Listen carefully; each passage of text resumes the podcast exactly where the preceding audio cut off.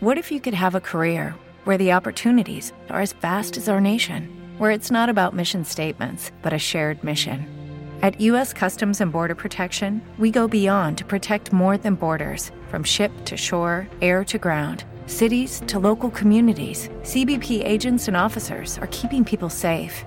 Join U.S. Customs and Border Protection and go beyond for something far greater than yourself.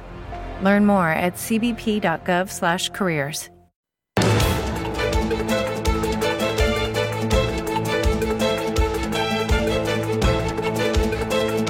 En Radio Intereconomía, la entrevista capital con Susana Criado.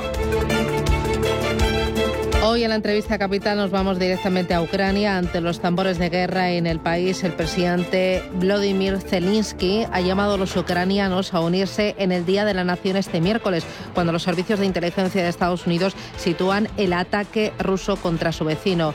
Nos dicen que el 16 de febrero será el día del ataque. Nosotros lo convertiremos en un día de unidad. El decreto correspondiente ya ha sido firmado. Lo decía ayer Zelensky en un vídeo. Vamos a intentar comprender eh, cuál es eh, la, situación, cuál es la postura también de, Rusia, de, Europa, eh, cuáles eh, son los peores y los mejores escenarios con Rafael Calduch, que es catedrático de Derecho Internacional Público y Relaciones Internacionales de la Universidad Complutense de Madrid.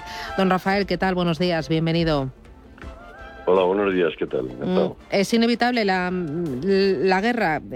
Mañana va a ser el día del ataque ruso a, Ucrania. Bueno, eso es lo que parece que dicen los servicios de inteligencia norteamericanos eh, y que Biden ha transmitido públicamente. Vamos a ver si efectivamente se cumplen. No sería la primera vez que los servicios de inteligencia norteamericanos advierten de hechos que después no se producen. Basta recordar lo que ocurrió con Irak en la guerra del 2003. Mm. En primer lugar, yo creo, y sinceramente, que el planteamiento inicial y que hasta ahora se ha demostrado eh, factible por parte de, eh, Rusia y del Kremlin no es el de una invasión, eh, y menos una invasión generalizada de, Ucrania.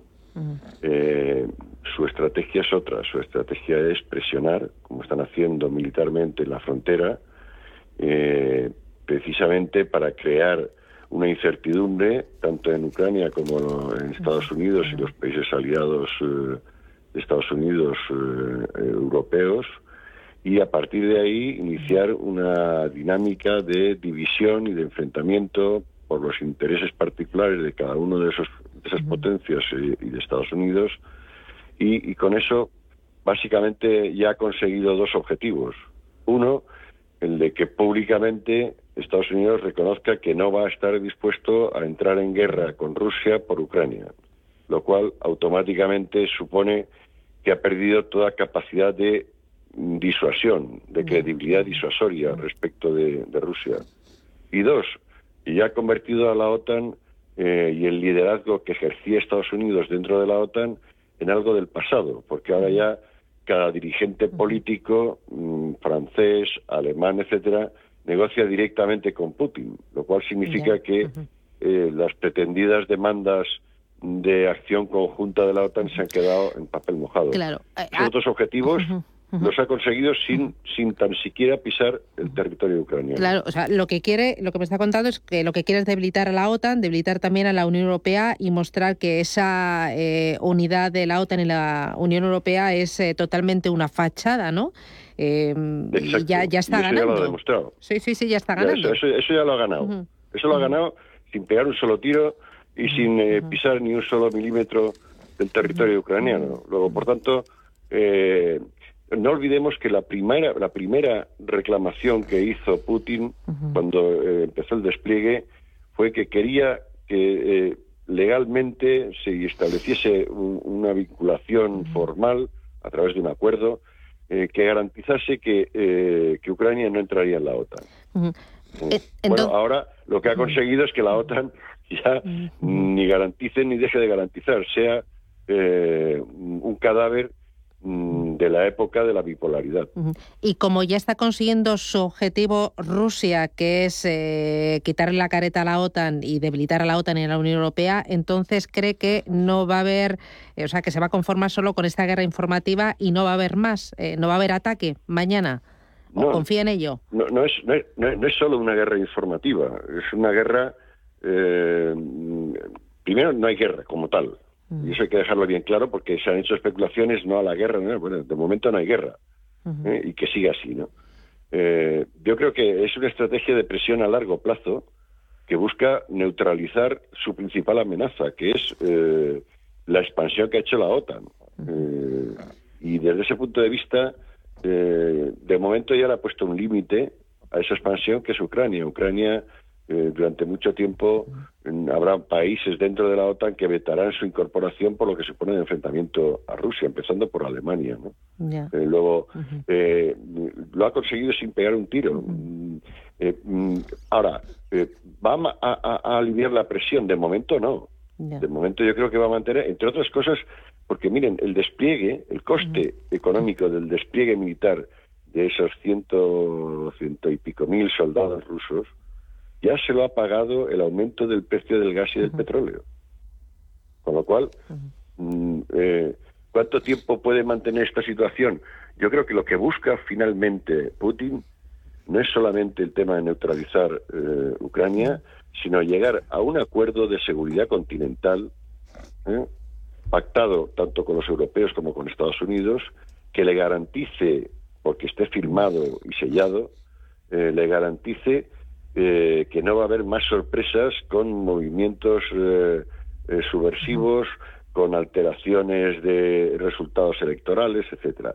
Lo que quiere es tener garantizada la estabilidad continental de la que él Rusia es beneficiaria también. Bueno, y, va camino de conseguirlo porque se está encontrando una auténtica desunión en lo que es la política exterior europea y en la política de la OTAN, ¿no? Eh, al final... Em, y, no solamente eso, no solamente eso. Está arriesgándose un descrédito descomunal de la administración Biden, porque imagínense eh, que durante los próximos días no hay esa invasión de, Ucrania. Eh, ¿Cómo queda la credibilidad eh, y el liderazgo de Estados Unidos frente a los aliados europeos. Va, a resultar, al final, eh, le podría decir Scholz, ¿no? Que, tenía razón de no ser alarmista soy yo, ¿no? Le podría decir a Biden. Vamos a ver qué ocurre en los próximos días, pero la estrategia de alarmismo mediático que ha lanzado Washington es muy arriesgada. ¿Usted cree que se está equivocando? Yo creo que eh, se está equivocando y mucho. Mm.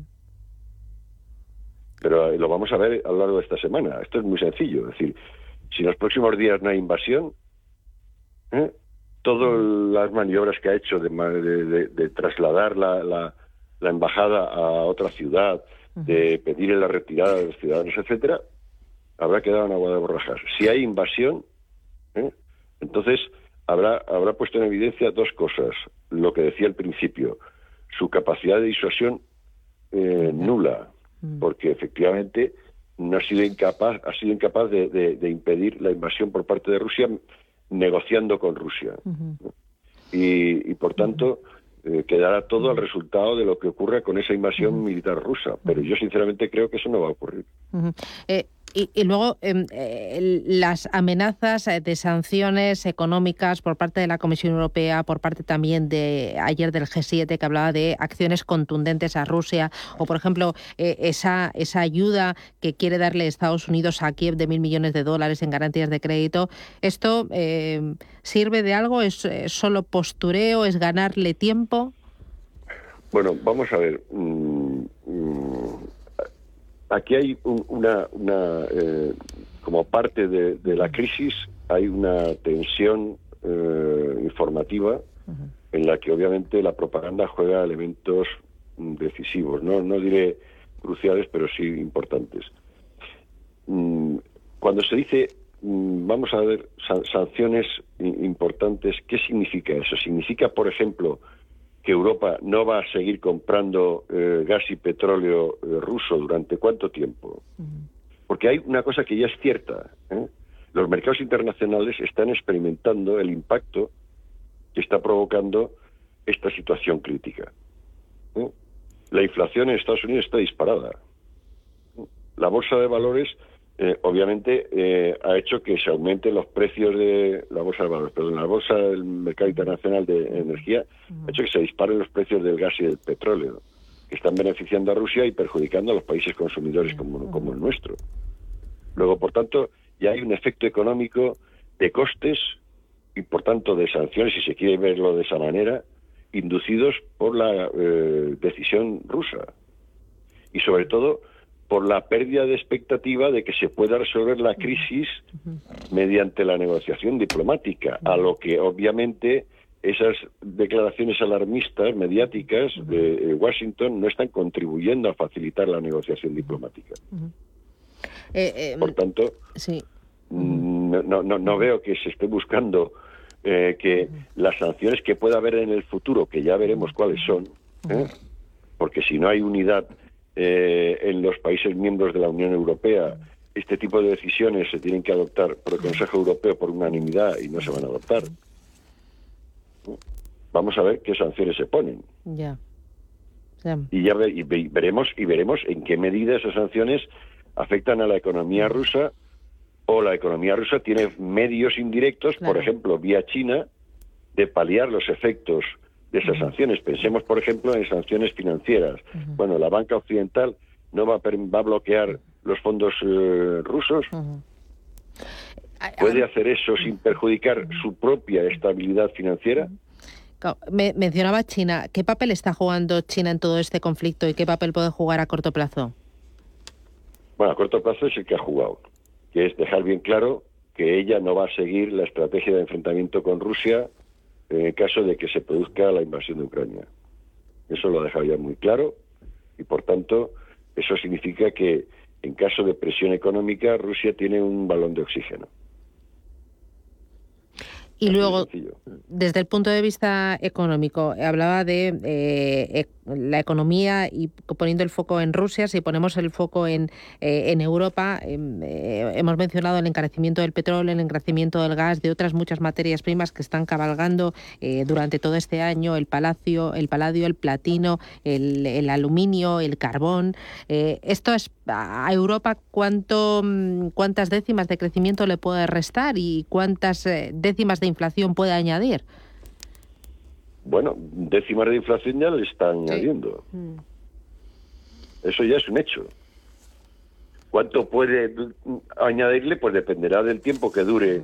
esta tensión crítica y sobre todo si llegásemos al, escenario de que hay guerra y de que hay sanciones, mm, nadie es capaz en este momento de prever cuál sería el efecto que tendría eh, sobre los mercados en el encarecimiento de, mm, materias raras o, de, o, de, productos mm, energéticos básicos. Mm, de hecho, parte de la dinámica de los mercados a futuro está jugando a partir precisamente de esa incertidumbre. Don Rafael luego, Luego el escenario es, es, complicado. Complicado. Ya, ya lo iremos viendo, iremos eh, pues día a día pues eh, conociendo las, las últimas noticias. Muchísimas gracias por atendernos y por explicarlo todo de forma tan sencillita. Muchísimas gracias, ha sido un auténtico placer. gracias, gracias. Un placer, buenos días.